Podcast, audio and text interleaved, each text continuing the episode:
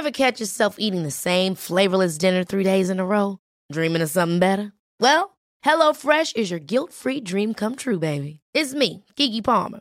Let's wake up those taste buds with hot, juicy pecan-crusted chicken or garlic butter shrimp scampi. Mm. Hello Fresh. Stop dreaming of all the delicious possibilities and dig in at HelloFresh.com. Let's get this dinner party started.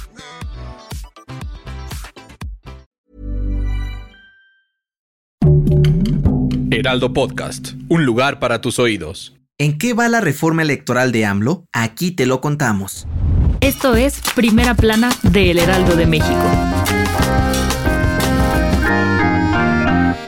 Ahora sí, el camino para que se apruebe o se eche abajo la reforma electoral ya empezó a tomar forma. Y es que este miércoles, la Cámara de Diputados presentó el dictamen con las modificaciones que plantea hacerle AMLO al sistema mexicano. Por si no te acuerdas de qué va esta iniciativa, de entrada, busca desarmar al INE y desaparecer todos los órganos electorales locales para crear el Instituto Nacional de Elecciones y Consultas o INEC el cual estaría bajo órdenes del gobierno y sería el encargado de realizar todas las elecciones en el país y claro, las famosas consultas populares. También se plantea recortar el número de consejeros de 11 a 7, reducir el tiempo en sus cargos de 9 a 6 años y que sean elegidos por medio del voto de la ciudadanía. Pero eso no es todo, y es que se busca recortar el número de diputados de 500 a 300 y de 128 a 96 senadores. Y por si no fuera suficiente, la tijera no solo pasará por el Congreso, sino también por los bolsillos de los partidos políticos, pues AMLO quiere darle baje a su presupuesto y solo darles lana en periodos de campañas electorales, así nomás.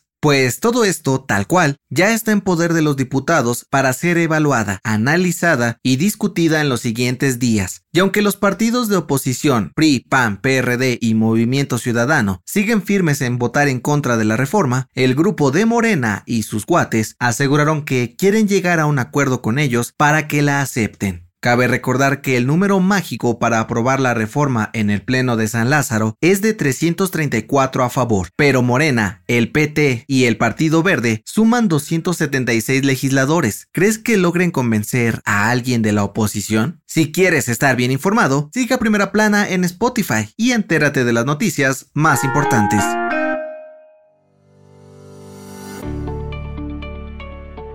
Este miércoles 23 de noviembre se conmemoró el Día de la Armada Mexicana, para honrar a todos los elementos que trabajan día con día para hacer más seguro el país. Y en esta fecha tan importante para el ejército mexicano, el titular de la Secretaría de la Marina, José Rafael Ojeda, aseguró que los principales enemigos a vencer son los problemas sociales del país, como la corrupción, la desigualdad, la injusticia y la ilegalidad. Ante esto, dijo que están trabajando de la mano del gobierno federal para crear estrategias que beneficien a todos y que el pueblo mexicano esté libre de estos peligros. Por su parte, el Presi agradeció todos los esfuerzos de los uniformados y aseguró que los apoyará para combatir cualquier crimen que ponga en riesgo a la nación. En otras noticias, Grupo Financiero Inbursa de Carlos Slim anunció que se bajó de la contienda para comprar Banamex en México. Germán Larrea, director de la minera Grupo México y Banca Mifel, se mantienen como los principales interesados. En noticias internacionales, este miércoles estallaron protestas violentas en la mayor fábrica de iPhone en China. Los trabajadores se enfrentaron contra elementos de seguridad para pedir mejores salarios y mejores condiciones laborales. Hasta ahora, los directivos de la planta no se han pronunciado al respecto. Y en los deportes, la Comisión Disciplinaria de la FIFA abrió un expediente contra la Federación Mexicana de Fútbol por supuestos gritos discriminatorios por parte de la afición en el partido entre México y Polonia. Las sanciones podrían ir desde una multa económica hasta la descalificación del Mundial. Para mañana viernes, la agenda de la Copa del Mundo es la siguiente. Gales contra Irán a las 4 de la mañana, hora del centro de México. Qatar ante Senegal a las 7. Países Bajos frente a Ecuador a las 10. E Inglaterra contra Estados Unidos a la 1 de la tarde. No te los pierdas. El dato que cambiará tu día.